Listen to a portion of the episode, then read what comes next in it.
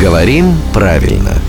Здравствуйте, Володя. Доброе утро. Наша слушательница Лена увидела в магазине э, такую штуку, называется сетка для глажения белья. Ой, я пользуюсь такой активно. А Лена, видимо, нет. Либо если пользуется, как-то по-другому называется, потому что, говорит, прям для меня эта надпись сетка для глажения белья была «Вырви глаз», говорит. Как-нибудь надо спасать мои глаза или там все написано правильно? Ну, типа глажение, глажка, что правильнее, что вернее. А, Там все написано правильно, а, честно говоря, даже удивлен, что такая реакция. Абсолютно нормальное, грамотное литературное слово «глажение». Слово «глажка» тоже есть в русском языке, но оно разговорное. Поэтому вот напис- написано как раз-таки правильно для глажения. Ну, а я могу, например, сказать, звонит мне, допустим, муж и спрашивает, чем ты занимаешься? Я говорю, глажением.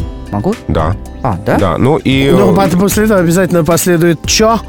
Нет, ну, можно сказать и глажка. Это же ситуация разговорного общения. Я боюсь, что в этот момент он меня, знаешь, что спросит? Там что, главный редактор «Грамотру» Владимир Пахомов рядом? Мгм. Так и есть. Каждое буднее утро в 7.50, 8.50 и в 9.50 он, то есть Владимир Пахомов, рядом.